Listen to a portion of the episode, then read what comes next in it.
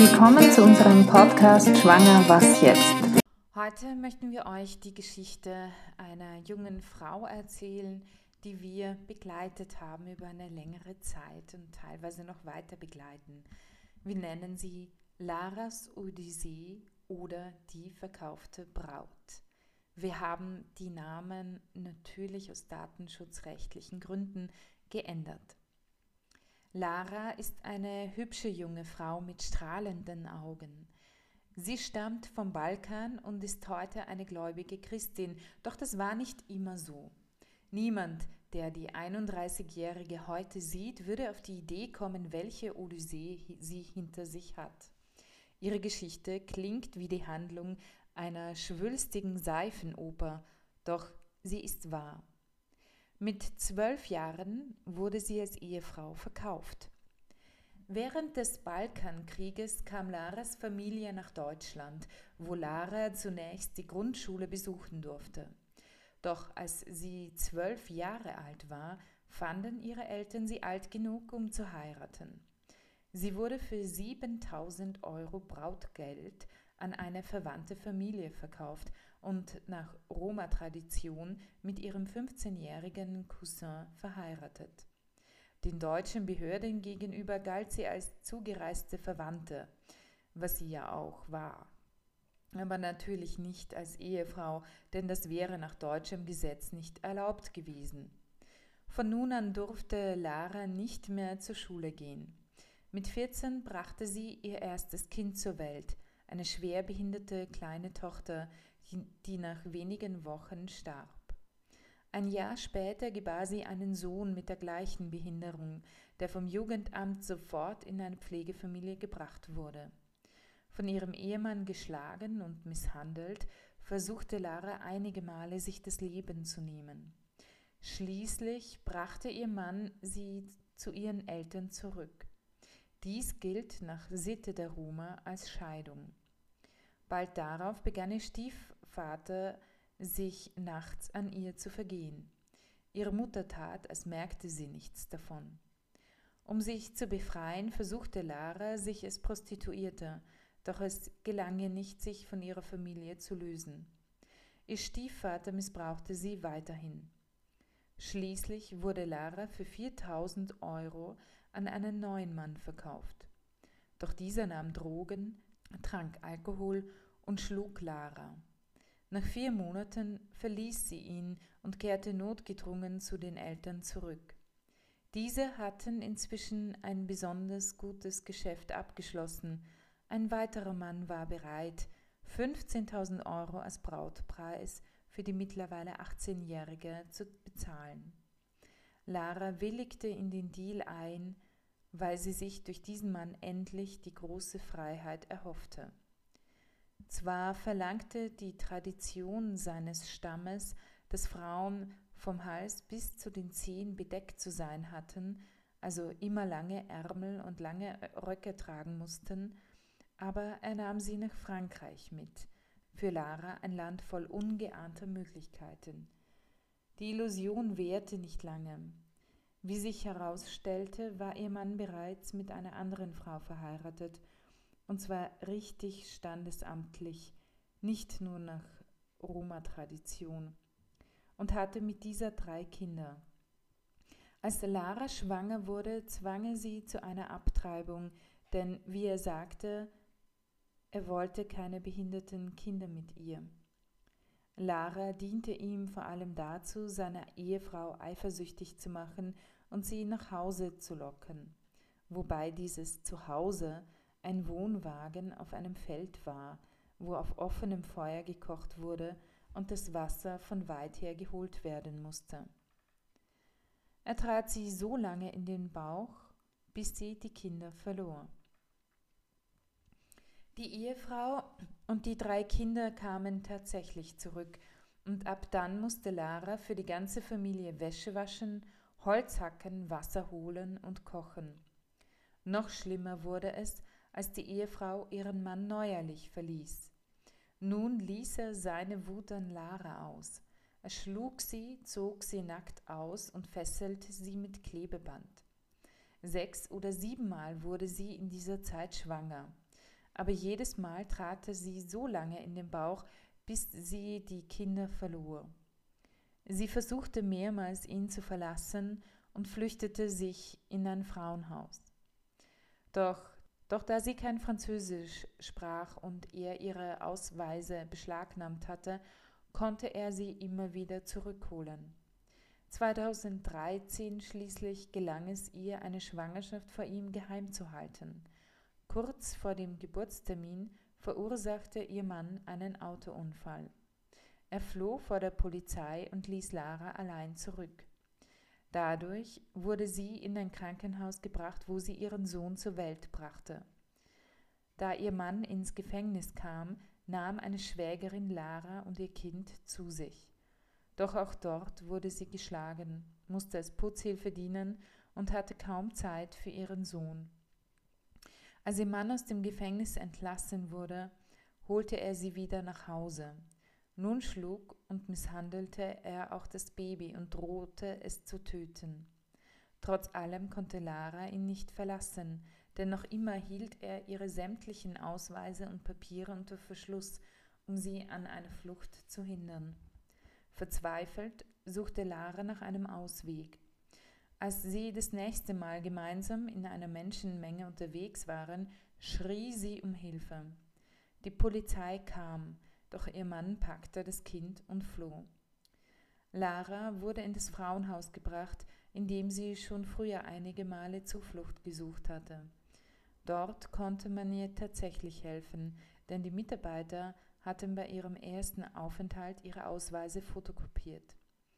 2015 floh sie mit dem kopierten Ausweis nach Hamburg, doch leider musste sie ihren Sohn zurücklassen. Lara ist sich darüber im Klaren, dass sie ihn vermutlich niemals wiedersehen wird. In Hamburg konnte Lara zunächst bei Verwandten unterschlüpfen. Ihr Ehemann schickte aus Frankreich wütende Nachrichten und drohte, sie zu suchen und zurückzubringen. Als auch noch die Hamburger Familie davon zu sprechen begann, Lara neuerlich gegen Brautgeld zu verheiraten, war es wieder Zeit für eine Flucht. Diesmal führte sie die Reise nach Wien, wo sie bei ihrer Großmutter unterkam. Sie lernte Johannes kennen, heiratete ihn 2018 und bekam eine gesunde Tochter. Doch Lara besaß kein Aufenthaltsrecht und musste alle drei Monate in ihr Geburtsland im Balkan reisen, um von dort aus mit einem neuen Touristenvisum einzureisen. Sie und Johannes lebten sich auseinander und wohnten mittlerweile getrennt, obwohl sie nach wie vor einen freundschaftlichen Umgang pflegten. Sie begann aus dem Glauben Kraft zu schöpfen. Dann hatte Lara eine Affäre und wurde schwanger.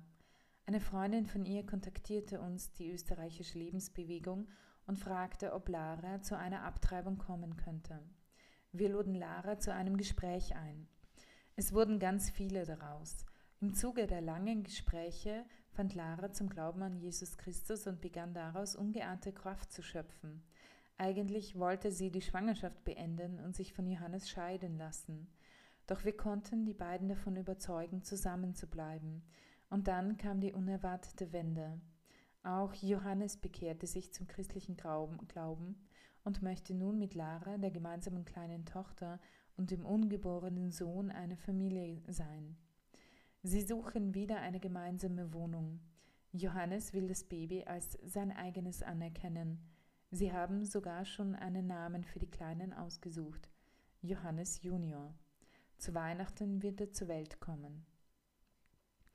Das ist eine sehr, sehr turbulente Geschichte und natürlich ist das nicht leicht zu schlucken, dass in unserer Zeit solche Geschichten vorkommen. Diese Geschichte ist aber leider wahr oder auch Gott sei Dank, denn sie hat eigentlich ein Happy End. Wir haben auch erlebt, dass dieser Mann wirklich ein unglaublich guter Mann ist. Selten gibt es so gute Männer wie diesen Mann den sie gefunden hat. Und wir wünschen ihr alles Gute und ähm, sind froh, dass wir ihr etwas helfen konnten. Und wir wünschen ihr, dass sie wirklich eine gute, wunderbare gemeinsame Zukunft hat mit ihrem Mann und ihren beiden Kindern. Falls Sie selbst in einer schwierigen Situation sind und schwanger oder sollten Sie eine Abtreibung hinter sich haben, können Sie sich gerne auch direkt an uns wenden. Unsere E-Mail-Adresse ist beratung.lebensbewegung.at. Sie finden uns auch im Internet www.lebensbewegung.at oder Sie können sich auch telefonisch bei uns melden unter Österreich 0043 664 2000 466. Bald findet wieder der nächste Raches Weinberg bei uns statt. Und zwar ist es eben ein Wochenende, wo Frauen und auch Männer, die nach der Abtreibung an Trauer, Schmerz oder Schuldgefühlen leiden und die auch Hoffnung und Heilung suchen, eine Möglichkeit haben, ein Wochenende lang das aufzuarbeiten. Es erwarten Sie biblisch-therapeutische Exerzitien, meditative Übungen sowie psychologische und seelsorgerliche Inhalte. Erfahrene ehrenamtliche Mitarbeiter, die auch in Trauerbegleitung geschult sind, ein Seelsorger und ein Psychologe begleiten sie dabei. Diese Erfahrung war so außerordentlich und kostbar für mich. Ich kann ehrlich sagen, dass mein Leben eine neue Bedeutung hat. Jahrelang habe ich mich selbst bestraft. Unbewusst verletzte ich mich selbst, weil ich nicht wusste, wie ich meine Abtreibungen sinnvoll betrauern sollte. Die Mitarbeiter des Einkehrwochenendes zu erleben und an den Übungen teilzunehmen, das war so heilsam für mich, dass ich wie neugeboren und tatsächlich im Frieden nach Hause kam. Anita, der Name ist natürlich geändert worden, 34. Wann? Es findet dieses Jahr am 7. bis 9. Mai 2021 statt, von Freitag 14 Uhr bis Sonntag 17 Uhr. Es ist im Raum Wien. Der genaue Ort, den können Sie finden auf unserer Homepage, wenn es soweit ist, www.lebensbewegung.at. Die Kosten betragen 330 Euro pro Person. Äh, darin enthalten sind zwei Übernachtungen von Freitag bis Sonntag und Vollpension von Freitagmittag bis Sonntagnachmittag. Und die Anmeldung ist erforderlich unter tara.harbeck.lebensbewegung.at und die Telefonnummer bei uns im Büro 01 408 62 88. Sollte Ihnen der Preis zu teuer sein, Bitte erwähnen Sie das bei der Anmeldung. Manchmal finden wir Sponsoren für Teilnehmer, die sich das sonst nicht leisten könnten. Es gibt sonst auch die Möglichkeit einer Ratenzahlung. Wir veranstalten im Juni einen sogenannten Frohmarkt und zwar in der Pfarre St. Rochus im Fahrsaal in der Landstraße Hauptstraße 54 bis 56 im dritten Wiener Gemeindebezirk es, er wird stattfinden am 26. Juni 2021 zwischen 10 und 16 Uhr. Wie können Sie helfen? Um diesen Markt erfolgreich zu gestalten, brauchen wir vor allem Sachspenden, die wir an diesem Tag verkaufen können. Für die Tombola brauchen wir hübsche Preise. Wer kennt ein befreundetes Hotel, das einen Gutschein für ein schönes Wochenende spendet? Wer kennt eine Firma, die ein Tablet, zum Beispiel ein iPad oder Samsung oder ein Kindle von Amazon spenden könnte, helfen Sie uns, Sachspenden von wohlgesinnten Geschäften und Freunden zu sammeln, indem Sie die Information über den Sinn und Zweck unseres Vereins nutzen. Diese können Sie finden auch auf unserer Homepage www.lebensbewegung.at. So helfen Sie uns konkret. Gut erhaltene Kinderkleidung bis zur Größe 152 Spielsachen in gutem Zustand, Glas- und Keramikartikel, Geschirr, Silber, Kupfer, Zinn, Messing, Accessoires, Schmuckhüte, Schals, Handtaschen, Tisch- und Bettwäsche, Kuchenbacken oder gekauften Kuchen sowie Kaffeespenden. Bitte keine Bücher, Zeitschriften, DVDs, CDs, Möbel oder Elektrogeräte. Wie können Sie noch helfen? Wir brauchen Mitarbeiter, die Lose an Freunde, Kollegen und Verwandte verkaufen. 2 Euro pro Los. Ehrenamtliche Hilfe beim Auf- und Abbau, Helfer für den Imbissstand, ein Auto zum Transport. Alle Sachspenden müssen bis Freitag, 18. Juni bei uns in der Rasumowski-Gasse 1 8 eingelangt sein, da wir Zeit zum Sortieren und Auspreisen brauchen. Weitere Infos erhalten Sie bei uns unter der Telefonnummer 00431 408 62 88 oder über eine E-Mail bei tara.harbeck.lebensbewegung.at. Der Reinerlös kommt unserer Arbeit in der österreichischen Lebensbewegung zugute und damit auch immer wieder Frauen, die wir mit Lebensmittelgutscheinen oder anderen Sachen unterstützen. Vielen Dank für Ihre Hilfe. Da wir auf Spenden angewiesen sind, würden wir uns sehr freuen, wenn ihr uns mit einer kleinen Spende unterstützen würdet. So helft ihr uns, die Qualität des Podcasts aufrechtzuerhalten. Die Spende ist steuerlich absetzbar und sie würde gehen an die österreichische Lebensbewegung Verwendungszweck Podcast. Die IBAN-Nummer ist AT 51 3200 4 mal die 0 0374 0552. Der BIC, alles groß geschrieben, R L N W A T W W. Ihr findet die Kontodaten auch bei uns in den Show Notes. Vielen Dank für eure Spende.